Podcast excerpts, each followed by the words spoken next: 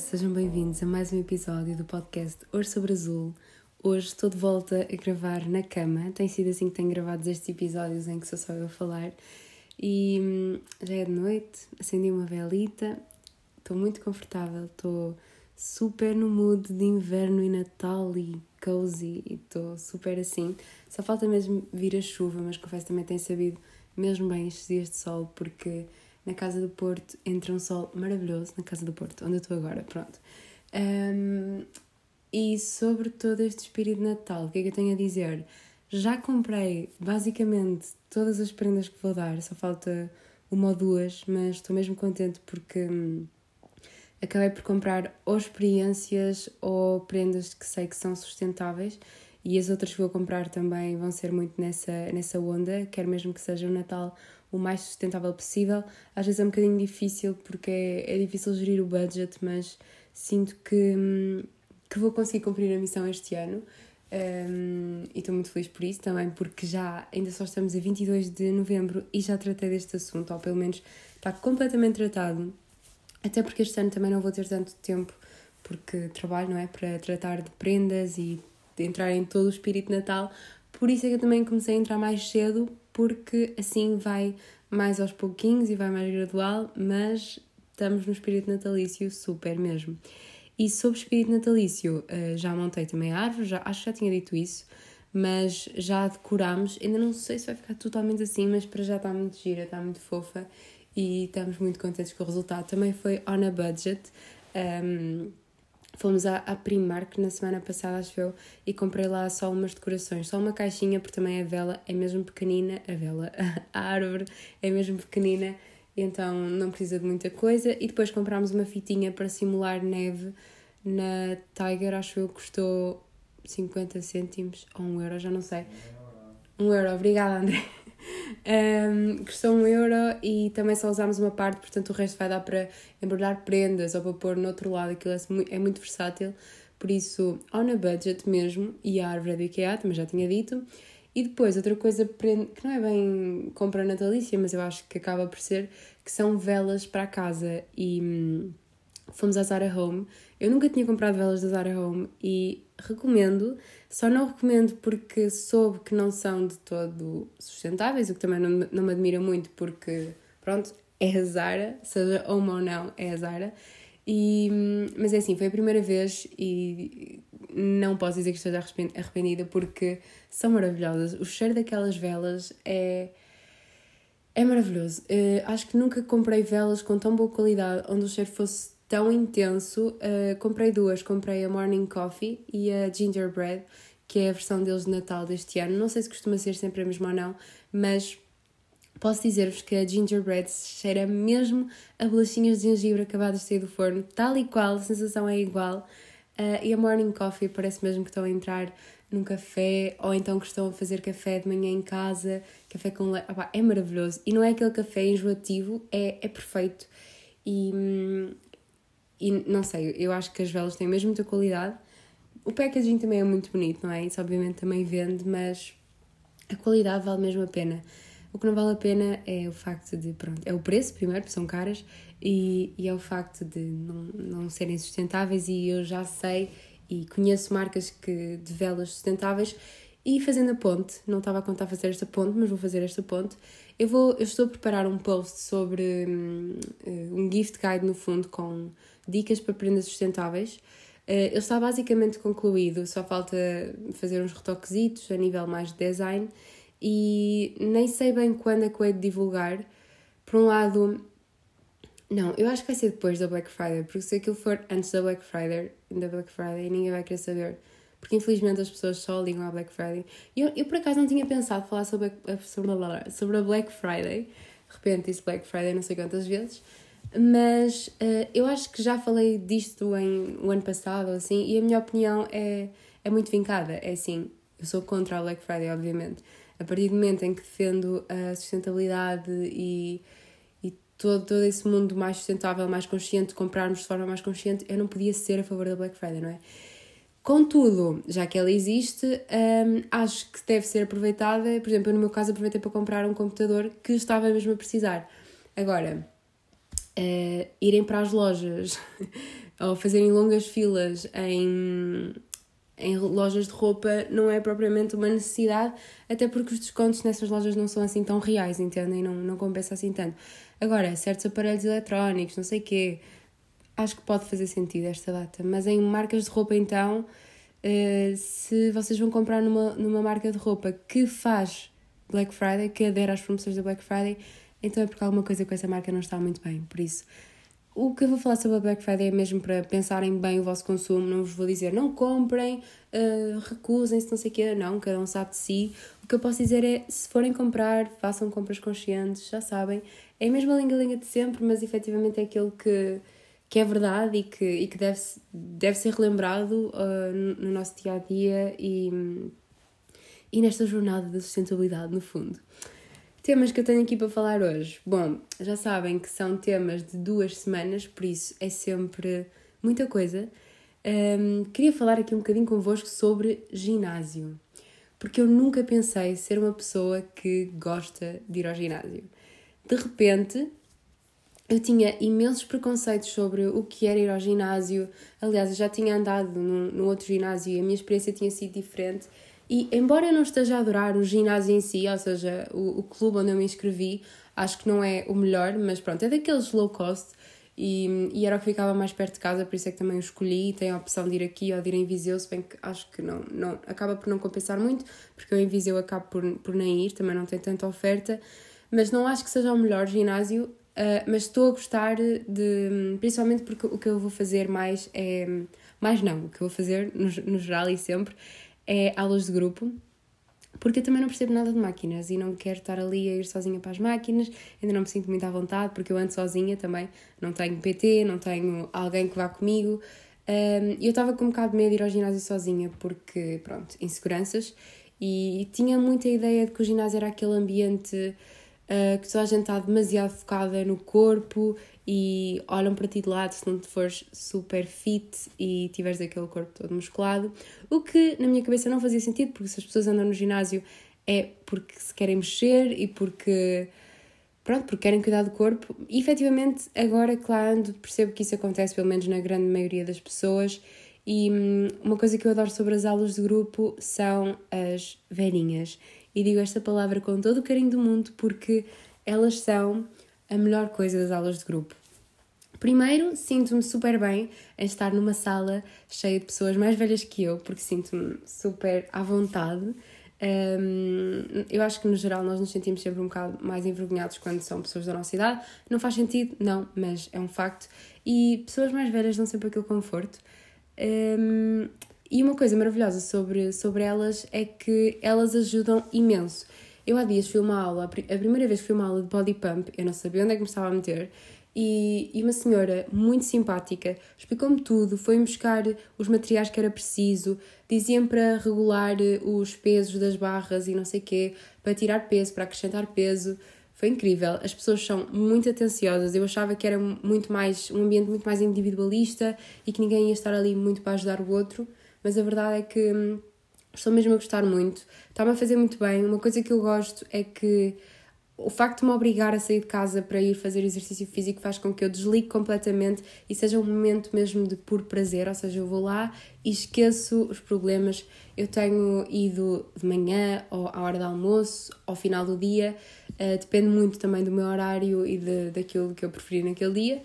E, e tenho adorado, porque sinto que conscientemente estou a tirar tempo só para mim e isso faz-me sentir mais produtiva, faz-me sentir que estou a cuidar de mim, porque o que estava a acontecer é que eu estava a sentir que, hum, que pronto, que não, não estava um, a dedicar tempo suficiente a mim e que muitas vezes quando queria treinar em casa treinava 15 minutos e depois recebia uma notificação uh, do trabalho, mesmo que fosse fora de horas. Aliás, pronto, eu não treino durante a hora de trabalho, não é? Mas pronto. Uh, mas às vezes cai sempre alguma coisa, ou assim, ou recebia uma outra notificação qualquer de coisas que eu faço por fora e acabava por me distrair e, e, e, ficava mais preocupada em responder às pessoas porque não queria falhar e não sei o quê e queria dar ali, resolver logo o problema na hora do que propriamente tirar tempo consciente para treinar. Então não estava a ser viável e o ginásio acabou por ser mesmo uma boa opção. Um, outra coisa que eu senti há dias foi, fui a uma aula de zumba que eu, quando era mais jovem, fiz algumas aulitas de zumba, mas entretanto deixei e não é uma coisa que eu adoro, mas de vez em quando sabe mesmo bem. E naquele momento era a única aula que havia disponível e eu pensei, ok, vou. É para dançar, uma pessoa queima bastantes calorias e está ali para se divertir. Então fui, um, sabendo eu que zumba uh, é preciso, pronto, conhecer as danças e apanhar bem uh, o ritmo, mas foi, foi incrível. Eu cheguei e eu normalmente digo sempre à instrutora quando é a minha primeira vez que é a minha primeira vez, e naquele caso era, e ela foi logo super simpática comigo, pôs-me à vontade, disse: Não te preocupes, não apanhas logo as danças, o importante é que te divirtas, mexe o corpo. Eu quero é que vocês se sintam bem quando saírem daqui. E efetivamente, eu nem sei explicar, mas a energia sentida naquela sala foi uma coisa brutal. Um, eu acho que nesse dia até estava um bocado overwhelmed com o trabalho, ou com. já não me lembro bem com o quê, mas sei que não estava no auge. E, e saí lá mesmo a sentir-me bem, super transpirado, que é uma sensação que eu não gosto, mas naquele momento soube-me bem porque senti, ok, efetivamente estive aqui a transpirar, a suar, a pingar, mas soube-me bem. Um, e outra coisa que eu sinto é hum, a diferença de corpos que há. Eu pensava mesmo que, lá está, isto é tudo um bocado ideias pré-concebidas na minha cabeça, mas eu achava que no ginásio só ia encontrar pessoas com o corpo perfeito, super magrinhas, uh, super musculadas, e não, a verdade é que no ginásio encontra-se uma diversidade de corpos gigante, todos eles maravilhosos e todos eles capazes de fazer todos os exercícios. E, hum, e eu achava muito que havia aquela coisa de comparar, de olhar para as outras pessoas, e na verdade quase ninguém olha para mim, ou se eu estou a fazer bem, se estou a fazer mal, ou se, se o meu corpo é mais magro ou é mais gordo. Ninguém repara nisso.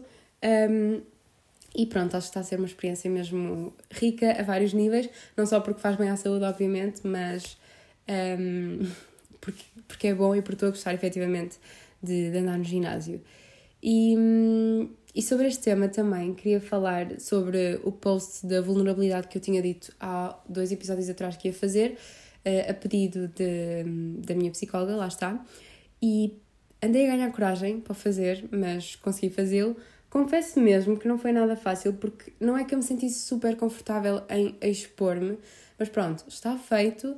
Um, ehm, e, e às vezes é mesmo difícil tentar expressar-me sem querer parecer ingrata ou que não estou a adorar todas as oportunidades que estou a ter ou que, não sei, passar aquela ideia de que, ok, eh, não, nem tudo está bem, eu não estou sempre bem, mas com gratidão ou com boas energias tudo fica bem. Não é isso que eu quero passar, mas efetivamente, eh, e há dias estava a falar isso com o André, eu acho que depende muito, às vezes, da maneira como nós encaramos um, as coisas também, porque é claro que há situações horríveis, há situações que nos deixam mesmo mal, mas quando são coisas, por exemplo, esta mudança pela qual eu passei agora, e que foram mais do que uma, obviamente, mas coisas que nos deixam mal, mas que não são necessariamente tragédias, digamos assim, são coisas que nos deixam mal, deixam mal mais num estado psicológico, assim, mais não saber bem o que fazer, mais aquele estado de frustração, e que nós às vezes nem sabemos bem porquê, porque pensamos, caramba, eu tenho tanta sorte,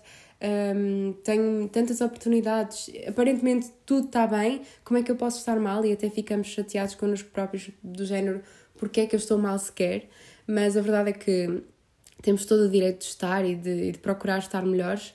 E, e, a verdade é que, efetivamente, coisas tão simples como gratidão, uh, vocês agradecerem por aquilo que têm, uh, meditação, vocês um, tentarem fazer ativamente algo por vocês, como no meu caso, ir ao ginásio, por exemplo, ou irem dar uma caminhada, irem tomar um café com um amigo, tudo isso ajuda mesmo. E são mecanismos que, de bem-estar, lá está, que ajudam efetivamente uh, as pessoas a, a, não é superar, porque eu acho que não se supera, mas a lidar melhor com, com as rotinas, com as obrigações, com as responsabilidades que no fundo não dá para fugir delas e nem sempre são a situação mais confortável ou pronto, ou nem sempre nos deixam super felizes, uh, porque também não temos de estar sempre felizes, mas, mas essas pequenas coisas ajudam a dar alguma estabilidade, alguma rotina e algum bem-estar que, que são mesmo essenciais.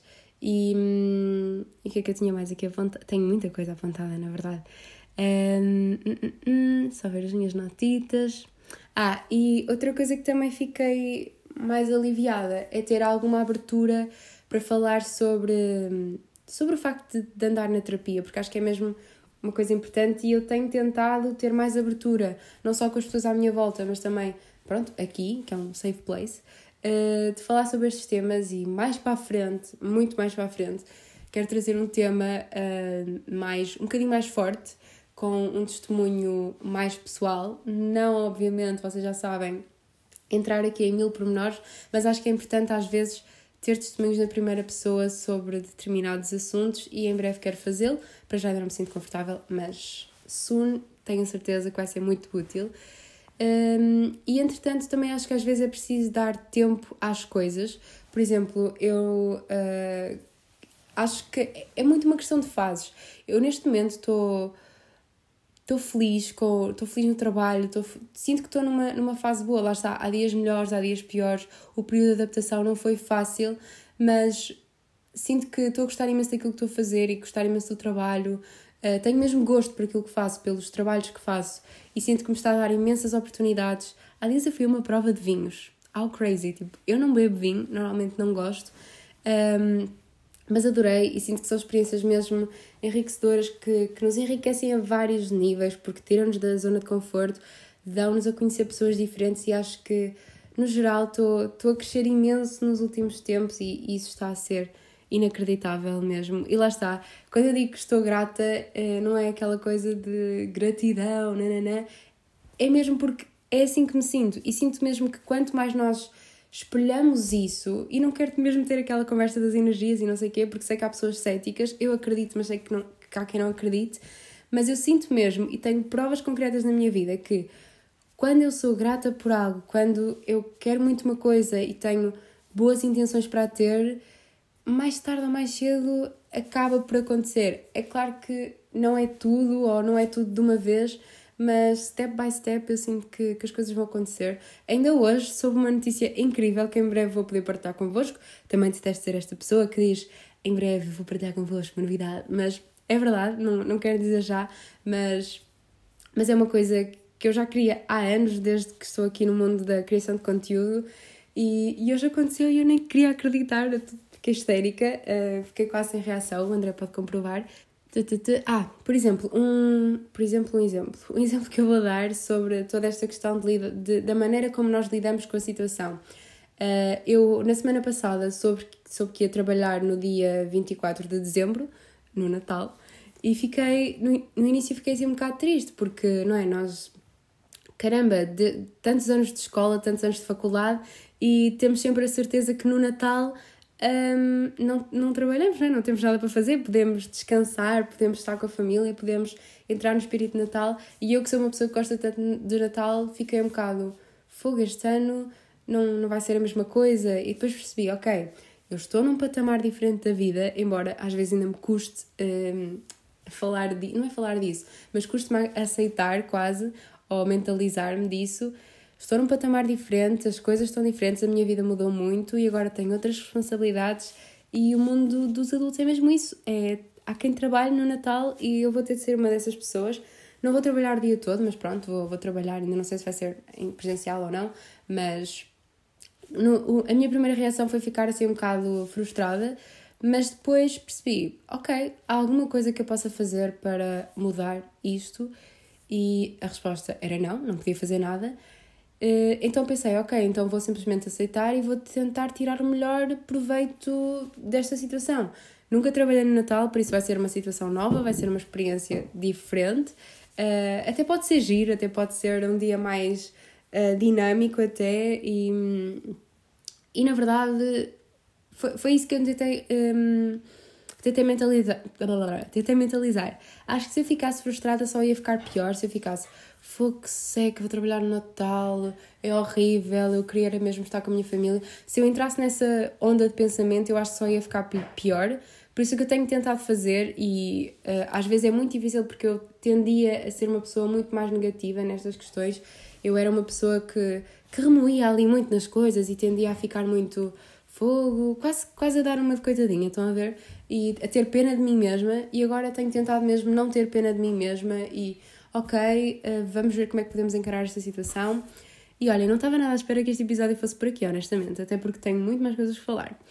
Um, queria dar-vos uma dica, porque de repente tenho muitas coisas em mãos, muitas responsabilidades e principalmente fora de trabalho, uh, e então tinha de arranjar uma maneira de me organizar.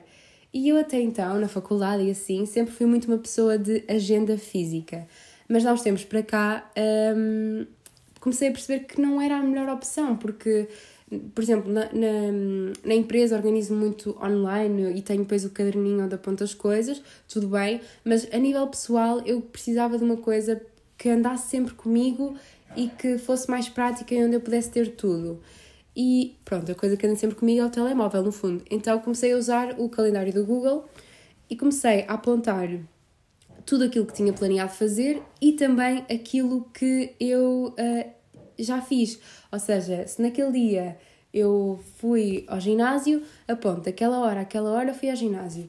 Uh, que é para depois ter uma noção de também onde é que gasto o meu tempo, porque aquilo é uma coisa muito visual, o, o calendário da Google. E. E tem-me ajudado imenso. Aquilo dá para organizar por cores também. E depois passei também a utilizar uma coisa que é uh, o Google Sheets e também o, os Google Docs. Os Google Docs, pronto, já usava, mas uh, comecei a fazer tabelinhas para tudo no, no Google Sheets. E também é, é bom porque consigo ter no telemóvel e aceder a qualquer momento. Neste momento eu tenho tabelas para as minhas despesas, tenho tabelas para os meus projetos, tenho uma tabela para o podcast, comecei a organizar tudo. Eu antes era um bocado mais messy e apontava só nas notas do telemóvel e hum, os convidados e não sei o quê, mas agora, como o calendário é um bocadinho mais regular um, e não tanto à, ao sabor do vento, comecei a me organizar melhor para estruturar. Depois, também para o programa de rádio, também criei outra tabela, ou seja, eu criei várias tabelas para me organizar em diferentes temas e sinto que está a ser maravilhoso porque nunca tive a vida tão organizada. Depois é só chegar, abrir o, os vários documentos, pôr lá todos os dados e, a sério, isto, quem me dera que fosse tipo uma publicidade, porque isto está a mudar a minha vida. E eu nunca tive tão organizada. Sinto-me muito mais tranquila também, porque não tenho em mil papéis perdidos ou mil tudo listo, embora eu ainda seja muito uma pessoa de fazer tudo listo e volta e meia faço. Um, volta e meia não, todos os dias, mas sinto que o Google é mesmo um bom complemento para. Um, a nível de organização. E até estou a pensar não comprar agenda para o ano, comprar mesmo só um bloquinho para ir apontando algumas ideias ou assim, porque acho que honestamente não me compensa e estou a adorar organizar-me no digital. Um, eu achava mesmo que era mais uma pessoa de papel, mas pronto, as pessoas mudam. E quero ver também se começo a explorar mais o Notion, porque também sei que é uma ferramenta incrível. Eu confesso que já tentei, depois já parei, tenho de retomar, porque sei que eu sinto que vou gostar daquilo, mas ainda não me dediquei o suficiente àquilo. Mas pronto, fica aqui a dica: se quiseres experimentar organizar-se com o Google, aquilo para mim está a resultar às mil maravilhas. Um, se alguém precisar de templates de tabelas, eu também posso mandar, por isso, à vontade. Um, tenho aqui também algumas opiniões barra irritações que tenho sentido nos últimos tempos. Há uma coisa que eu tenho sentido, pronto, desde que vim viver para o Porto, eh, eu e o André sempre. Aliás, nem sequer foi uma questão não dividirmos as tarefas domésticas, ou seja, um, o André sempre fez imensa coisa em casa, eu também fazia tarefas domésticas em casa, e então simplesmente foi transpor aquilo que já fazíamos em casa para, um, para, para, a nossa casa agora, para, para a casa do Porto, porque no fundo agora a casa ia ser só nossa e as, eh, as responsabilidades também iam ser só nossas. Mas não houve meio que nenhuma divisão de tarefas ou uh, eu faço isto, faz aquilo. Simplesmente as coisas, quando precisam de ser feitas, ou vai um ou vai o outro. Se eu estou mais atarefada, vai o André. Se o André está mais atarefado e eu tenho disponibilidade, vou eu. Eu não sei se vocês conseguem ouvir agora, mas neste momento o André está a lavar a louça. Uh, porque eu vim gravar e, e ele ficou a lavar a louça. Pronto, é, é muito assim que funciona e há tarefas que ele gosta mais de fazer, faz ele, mas nunca. Uh, eu tenho ouvido muito a questão de eh, quando as pessoas, quando eu digo às pessoas que, que o André faz tarefas domésticas e, e que no fundo ele às vezes até faz mais do que eu, confesso. Um, também, pronto, tem dias livres e assim, eu aqui a desculpar, não é? Um, mas as pessoas ficam muito espantadas por eu ter um namorado, um homem a viver comigo, que, que faz tarefas domésticas e, e isso preocupa-me porque mostra o quão atrasados ainda estamos a nível de mentalidade nesta sociedade. É assim, eu sempre tive um pai que, fez tudo em casa e que só não fez mais também porque não podia, porque trabalha mais, uh, mais horas, tem um horário diferente do que o da minha mãe, que, que a minha mãe consegue ter outra flexibilidade. Uh, mas lá está, eles sempre se ajudaram imenso um ao outro e sempre foi uma tarefa que eu vi como dos dois e não só mais de um do que do outro. E no fundo, pronto, fui assim educada também, era assim que, que queria que, que isso fosse agora na minha casa e é assim que o André também foi educado e nem podia ser de outra forma, não é?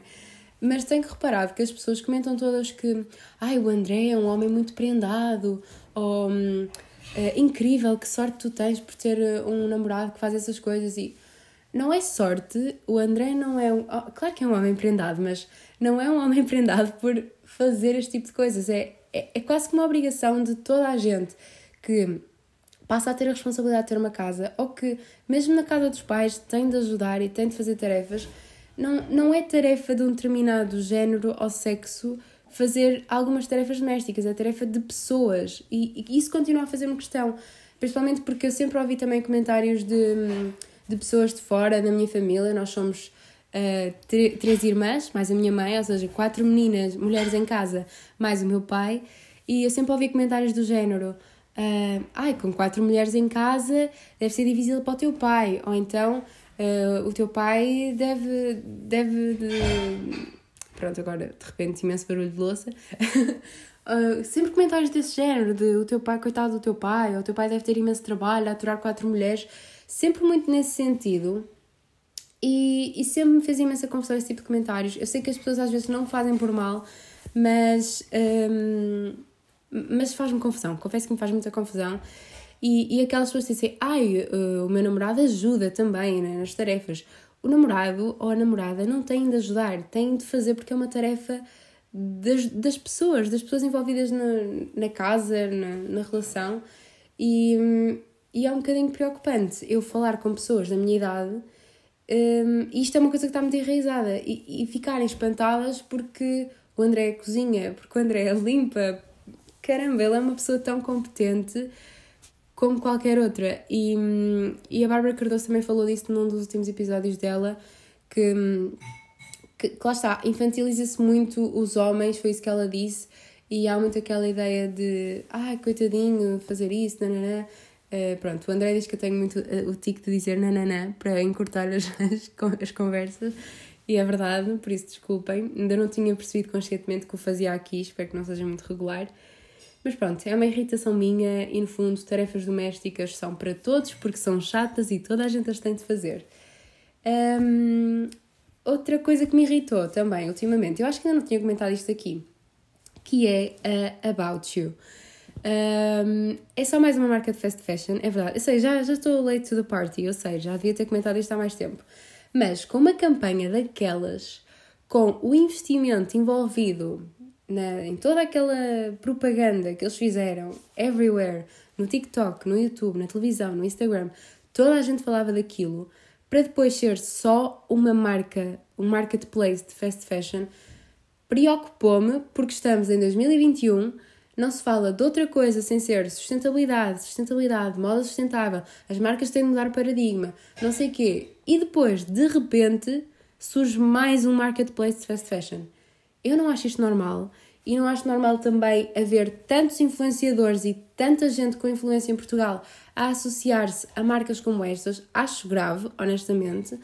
Um, lá está, é por dinheiro, aposto que é por dinheiro, ou então por, hum, por pura ignorância. Quer dizer, eu acho que hoje em dia já, já nem dá para ser ignorante em, matéria de, do quão prejudicial é a indústria da moda para, para o ambiente. Acho que já passámos essa fase, ou, ou se calhar não, se calhar ainda precisamos de, de, educar mais as pessoas e de falar mais sobre isto, e tudo bem, cá estarei para fazê-lo, uh, eu e tantas outras pessoas, mas confesso que fiquei desiludida por em pleno 2021 ainda lançarem, ainda serem lançadas marcas de fast fashion. Uh, neste caso não era uma marca, mas era um marketplace, pronto, a ideia está lá.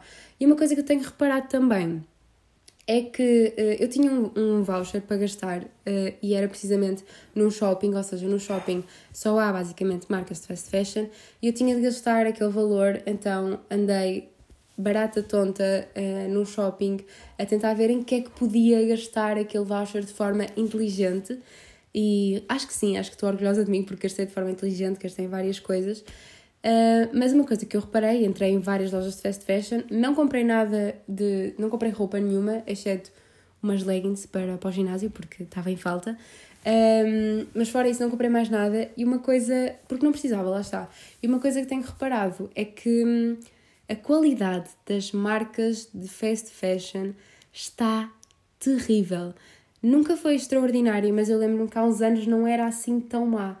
Uh, mas eu acho que tem vindo a piorar e que a qualidade dos materiais está mesmo, está mesmo reles, não, aquilo não tem qualidade nenhuma e, e nota-se claramente, alguns produtos parece que já estão a ganhar borboto nas lojas, outros parecem tecidos super elásticos e super artificiais que no corpo não devem fazer nada bem, mesmo a nível de respirar, dos poros respirarem, tudo isso.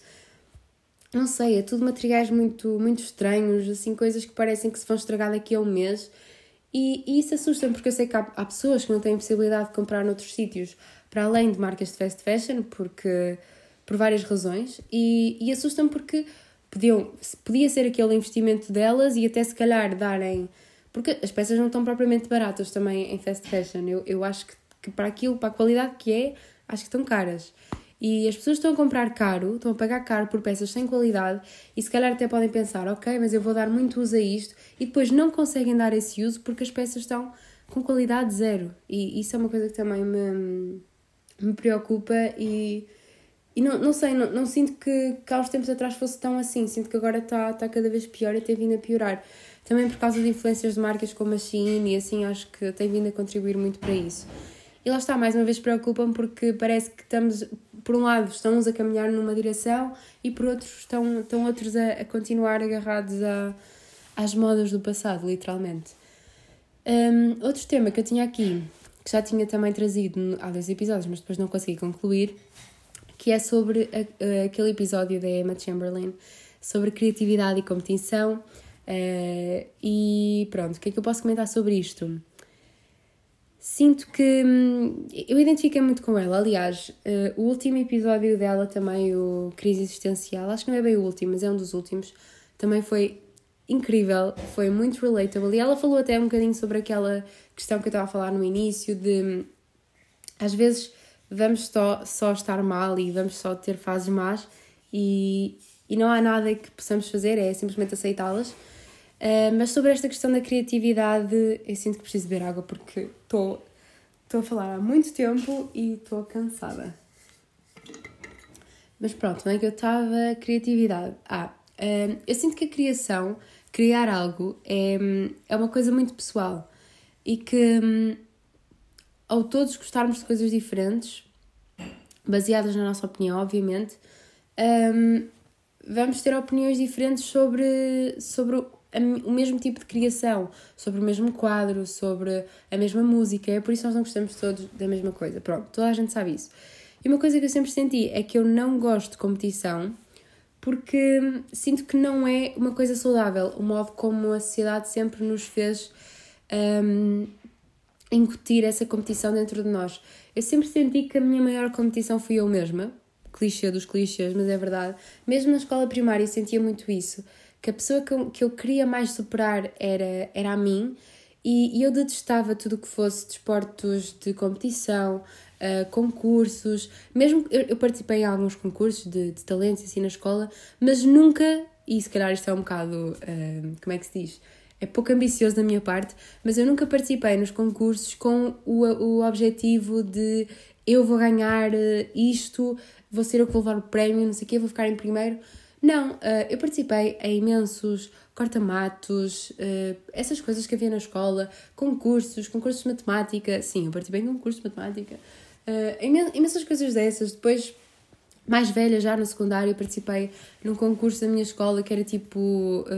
Era a Zen Tem Talento, que era o nome da minha escola, e participei a cantar com uma amiga minha. Um, mas nunca foi com o objetivo de nós vamos ser os melhores, nós vamos ganhar isto. Foi simplesmente porque tínhamos ali uma oportunidade de, de fazer uma coisa que gostávamos, de mostrar esse, essa coisa que nós gostávamos ao mundo e, e, e, simplesmente isso, simplesmente divertir-nos com, com o processo. Sinto também sempre que, que os meus pais incutiram muito isso em mim, de ok, tu não tens de ganhar, tu não tens de ser melhor, simplesmente tens de te divertir com aquilo que estás a fazer. Um, principalmente quando são hobbies, não é? Principalmente cantar, tocar guitarra, são, são coisas que para mim sempre foram hobbies e, e nunca gostei mesmo de, daquela coisa de competição e sempre me deixou muito nervosa. Aliás, há um episódio que eu conto uh, recorrentemente e vou contar aqui agora. Não sei se já alguma vez contei, mas já que também saiu o, o último álbum da Adele, da Adele que está incrível, gostei imenso, vou aproveitar e vocês já vão perceber a ponte. É que um, quando eu era pequena eu fiz ginástica uh, de trampolins, de aparelhos, de acrobática. Pronto, fiz ginástica e, e havia competição. E eu nunca quis ir à competição, mas pronto, eu era muito pequenina, pequenina, devia ter pai uns eh, não sei, 9, 10, 11 anos, 12, por aí. Um, e pronto, a minha equipa ia à competição e eu fui também. Aquilo, pronto, lembro-me que estava um dia cinzento, cinzento, cinzento. Foi por volta desta altura do ano. Estava assim, uh, sei que era inverno, estava um, um dia muito feio e, e, eu naquele dia não estava a sentir as vibes. Pronto, chegámos ao local da competição, aquele processo todo, arranjar, vestir o fatinho da ginástica, nanana, cabelo, nanana. Nisto chega o meu momento de competir, era, uh, como é que é aquilo que se chamava? Era duplo trampolim, acho que era assim, que é um trampolim assim maiorzinho, para quem não está a, a visualizar, e mais comprido, e eu basicamente tinha de fazer alguma coisa ali, tinha de fazer uns elementos gímnicos, já nem me lembro quais eram. O que é que acontece? Estava a dar a música da Adele, Set Fire to the Rain, que hoje em dia uh, ainda me atormenta os pesadelos, e naquele momento eu tinha de correr até ao trampolim, saltar para cima dele, fazer os elementos gímnicos e acabar na pose tal, sair, ser avaliada pelo júri e ir embora. O que é que acontece? Eu vou correr até ao, ao aparelho, até ao trampolim, chego à frente do trampolim, paro, dou mais uns passos, subo para cima do trampolim, assim tipo estática, subo, simplesmente passo em cima do trampolim sem fazer nada, não fiz exercício nenhum, não fiz absolutamente exercício gímnico nenhum, saio do trampolim, faço a pose final para os júris e vou-me embora. Eu não sei, ainda hoje não consigo explicar o que é que aconteceu ali. Não gosto de competições desde esse dia. Não, já não gostava antes, mas ali sinto que foi mesmo. Não sei se foi ansiedade, não, não sei explicar o que foi. Sei que fiquei em 12 lugar, o que visto assim não parece muito mal, mas sendo que só havia 12 lugares, eh, pronto, fiquei em último. Uh, mas pronto, sinto que isso também ajudou a ter uma relação melhor com, com o perder e com o falhar, porque foi uma daquelas coisas que, que mexeu muito comigo e, e até há uns tempos atrás eu até tinha vergonha de, de contar isso. Lembro que na altura os meus pais ficaram tristes, ficaram desiludidos, uh, o meu treinador também ficou. E pronto, eu não consigo explicar ainda hoje o que é que aconteceu aquilo, mas eu sinto que a, que a competição não é mesmo saudável na maior parte dos casos. Um, e é uma coisa que sinto que não é para mim. Para algumas pessoas até pode ser, podem conseguir lidar com essa pressão. Eu não gosto, não, não acho que seja positivo na maior parte dos casos, principalmente quando estamos a avaliar criatividade. Não era o caso daquela coisa de ginástica, não é? Não é muito criativo, uh, mas, mas quando estamos a avaliar arte, uh, quando estamos a avaliar a voz de alguém, exceto pronto, se ela desafinar muito, mas mesmo assim pode alguém gostar, não sei. Quando estamos a avaliar uma ideia, sinto que, que a competição não vem ajudar em nada. E, e gostei imenso da visão que, que a Emma teve no, no episódio dela, porque identifiquei mesmo muito. E, e é por isso também que eu detesto que me perguntem o meu género musical favorito, o meu artista favorito ou o meu filme preferido, porque eu efetivamente não sei. Há tanta coisa que eu gosto, há tanta coisa que eu gosto de ver em moods diferentes. Às vezes. Hum, Assim, eu gosto de vários e todos eles por motivos diferentes, porque há ocasiões para todos. Há ocasiões onde eu adoro ouvir música clássica, há ocasiões onde eu gosto de ouvir música portuguesa.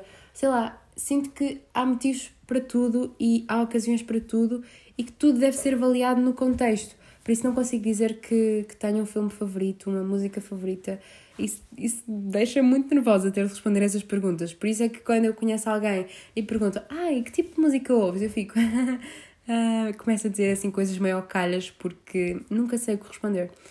E, e isto não é falta de personalidade, é mesmo. É excesso de coisas que eu gosto e não consigo escolher só uma. Eu sinto que sou assim em tudo na vida. Um, hum, hum, hum. Outra coisa que também tenho aqui para falar, já nem me lembrava que tinha aqui isto, mas eu tive meio que uma formação na, na minha empresa e nós tivemos de fazer um teste certificado, mesmo por. Um, um, pronto, por uma entidade de psicólogos, nananã, que. Olha, lá estou eu com nananã outra vez. Tenho de parar com isto. E aquilo basicamente dizia as nossas, as nossas maiores virtudes de personalidade e aquilo que. Hum, onde nós somos realmente bons, aquilo que são as nossas forças de, de caráter, digamos assim. E a principal que me deu foi espiritualidade. Depois deu uh, bondade, amor, uh, empatia, humildade, essas coisas todas, uma série de virtudes, mas a principal nós tivemos todos de partilhar um, eh, uns com os outros lá na, na, naquela formação que tivemos e um, a mim deu-me espiritualidade, eu tive de partilhar e a, a formadora que estava connosco comentou que normalmente quem tem espiritualidade como principal uh, caráter, principal virtude, uh, normalmente são as pessoas que têm mais bem-estar na vida. Eu achei piada porque não é que eu me considero uma pessoa com muito bem-estar. Uh, quer dizer, imaginem, eu trabalho para isso e sinto que agora mexi aqui muito no telemóvel, por isso peço desculpa. Uh, tenho de trazer mesmo o microfone para, para o Porto, porque eu agora gravo muito mais aqui do que em Viseu. Mas pronto, à parte, à parte. Um, sobre esta questão da espiritualidade estar relacionada com o bem-estar. Eu sinto que pode ser verdade, porque quando eu trabalho ativamente a minha espiritualidade, quando tento uh, cuidar mais de mim, estar mais ligada com este mundo mais espiritual, da gratidão, de manifestar e não sei o quê, sinto-me efetivamente melhor. Por isso eu acredito mesmo que a espiritualidade está relacionada com o bem-estar e também a espiritualidade pode ser encarada de várias maneiras, não tem de ser vista por todas, por todas as pessoas da mesma maneira, não tem de ser praticada por toda a gente com os mesmos métodos. E acho mesmo que, que é uma jornada muito, muito bonita e muito versátil e variável. Eh, eu, por exemplo, percebi que meditações de 10 minutos, daquelas onde estamos sentados a olhar, de olhos fechados, não sei o quê, não são o ideal para mim, pelo menos na maior parte dos dias, porque eu começo a dispersar imenso e comecei a, a, a pôr outras coisas em prática nesta onda da meditação que resultam muito melhor comigo. Por isso eu acho que isto é tudo uma, uma grande jornada, não é? Uh, e pronto, o que é que eu tenho aqui mais? Outra opinião que tenho aqui também, isto é completamente irrelevante, mas eu apontei isto, por isso vou partilhar, é que Viseu, a minha cidade natal, fica muito mais bonito no outono do que, por exemplo, o Porto. Eu sinto que o Porto, apesar de eu amar, achar lindo, é muito fechado e eu olho à volta, só vejo prédios, prédios, prédios, exceto quando estou ali na zona da Foz, que se vê o rio e o mar, mas sinto que, que não é uma cidade muito respirável. Eu não olho uh, à volta e vejo árvores. Não, não... E Viseu é mesmo, quando dizem que Viseu é cidade de jardim, é mesmo. E então no outono fica cheio de cor, fica com as folhas espalhadas em todo o lado, tudo assim muito amarelinho, tudo muito laranja. É lindíssimo. E, eu sinto que quando, pronto, agora passo mais tempo fora de lá, não é? Quando volto, fico mesmo, uau, esta cidade é mesmo bonita, devia ser mais valorizada. Mas vamos passar às recomendações culturais. Eu tenho aqui várias coisas e uma coisa que eu também achei engraçado, e aqui vai mais uma, uma unpopular opinion, ou popular, não sei, uma opinião, pronto. Uh, antes de passar mesmo para as recomendações, que é o seguinte. Um, numa das últimas sessões que eu tive de terapia, a minha psicóloga disse que eu devia ver mais séries, que ver séries era uma coisa que eu devia fazer à noite para limpar mesmo a mente e não não ter outras preocupações. E é uma coisa que eu tenho dificuldade em fazer, efetivamente, tirar tempo para ver séries, já comentei isso aqui, porque eu sinto que também, se cada vez mais vejo pessoas a comentar. Um, Ai, vocês passam a vida a ver Netflix aos fins de semana e à noite, em vez de passar tempo a, a, trabalhar e a fazer o curso Y e a investir em vocês. E eu acho que isso pode ser tão tóxico. Eu sei que nós não vamos a lado nenhum sem trabalho, sei que nós não vamos a lado nenhum sem investir em, em nós, mas estamos a chegar a um ponto onde está-se a glorificar tanto o excesso de trabalho e estamos a encarar o descanso como uma coisa negativa que depois as pessoas sentem-se mal por descansar. Eu ainda ontem assisti a um, a um curso online onde estavam a criticar as pessoas que ah, quem passa a vida a ver Netflix não vai a lado nenhum, vocês têm é de investir em vocês, comprar este curso, nananã, O que eu percebo, ok, estavam ali para vender um curso e não estavam a querer dizer que, hum, que ver Netflix é mau necessariamente, mas passa muito essa ideia de que quem tira tempo para descansar não vai longe e que uh, nós devíamos era passar todo o nosso tempo livre a investir em nós e a trabalhar coisas extra e, hum, e acho que isso não é bom. É, é, claro que tem de haver um equilíbrio. Passar o tempo todo a ver séries também não é bom. Não fazer nada e todas as noites passar tempo um, a ver séries ou passar os fins de semana inteiro a ver séries não, não acredito que seja uma coisa muito saudável, mas de vez em quando, ou às vezes à noite, tirar um bocadinho da noite para, para fazer isso, não vejo mal nenhum, até acho que é uma coisa saudável, porque efetivamente nós precisamos descansar. E cada vez mais as pessoas estão cansadas, cada vez mais as pessoas não tiram tempo para elas. E eu sinto que grande parte dos problemas dos adultos, mais velhos que nós, os nossos pais e assim, é porque nunca tiraram ou nunca foram ensinados e nunca lhes foi dito: vocês podem descansar, vocês podem tirar tempo para vocês, vocês devem inscrever-se no ginásio e ir ao ginásio, vocês devem ir correr, vocês devem ir fazer algo que vos faz bem, devem ir tomar um café. Sinto que isso nunca foi muito transmitido antes e que é preciso falar sobre isso porque, porque somos uma sociedade muito estressada, muito cansada, toda a gente sabe isso e, e temos de parar de glorificar mesmo toda esta questão do trabalho. Mas pronto, recomendações culturais, era aí que estávamos. Uh, eu tenho aqui o podcast da Emma Chamberlain, mas já falei sobre ele, portanto fica a recomendação.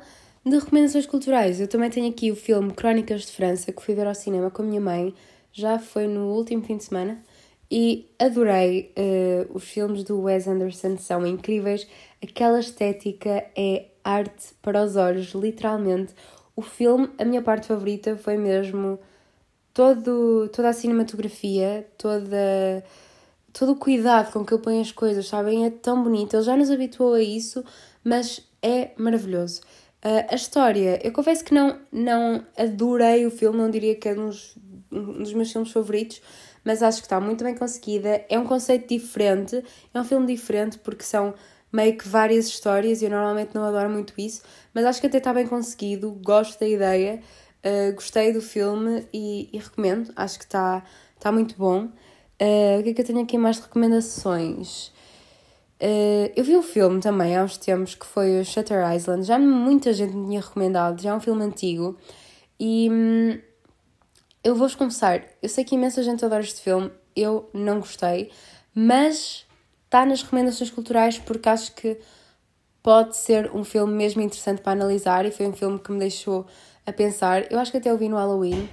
Uh, não adorei, mas acho que é um filme que dá que pensar e que é interessante para explorar. Por isso é que também o trouxe aqui. Mas também trouxe aqui porque, efetivamente, como não gostei, também queria saber se há aí alguém desse lado que tem alguns inputs sobre o filme, alguns comentários, porque sei que há várias teorias sobre como é que aquilo acaba, qual é que é a verdadeira história. Então, pronto, se algum de vocês quiser explorar isso comigo, também estou à vontade.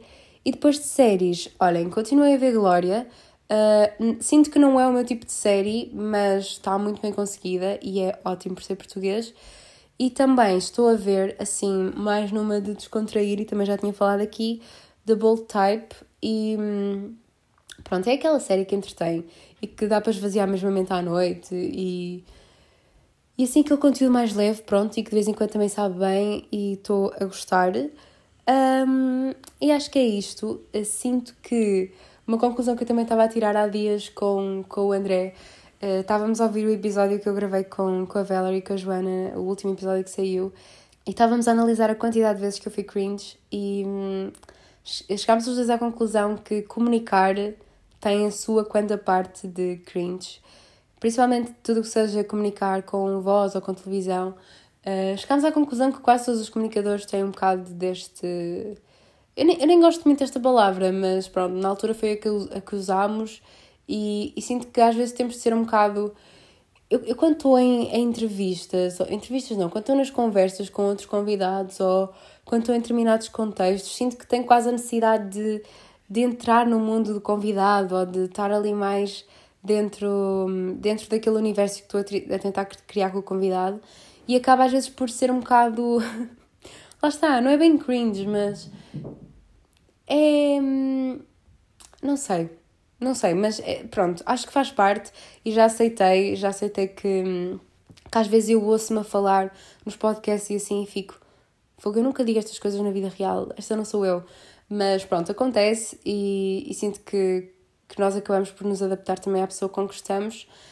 E, e pronto, olhem, espero que tenham gostado. Sinto que ando aqui a romantizar muito a minha vida e sinto mesmo, também já tinha comentado isto, que às vezes parece que estou a viver um filme e gosto de pensar na minha vida como se estivesse a viver um filme. Uh, ando muito nostálgica também e perceber que a vida mudou tanto em tão pouco tempo é, às vezes ainda me faz um bocado de confusão, mas pronto, fingir que estou a ver um filme, romantizar a vida, acho que é bom e acho que pode ser saudável. Por isso, vamos acabar por aqui.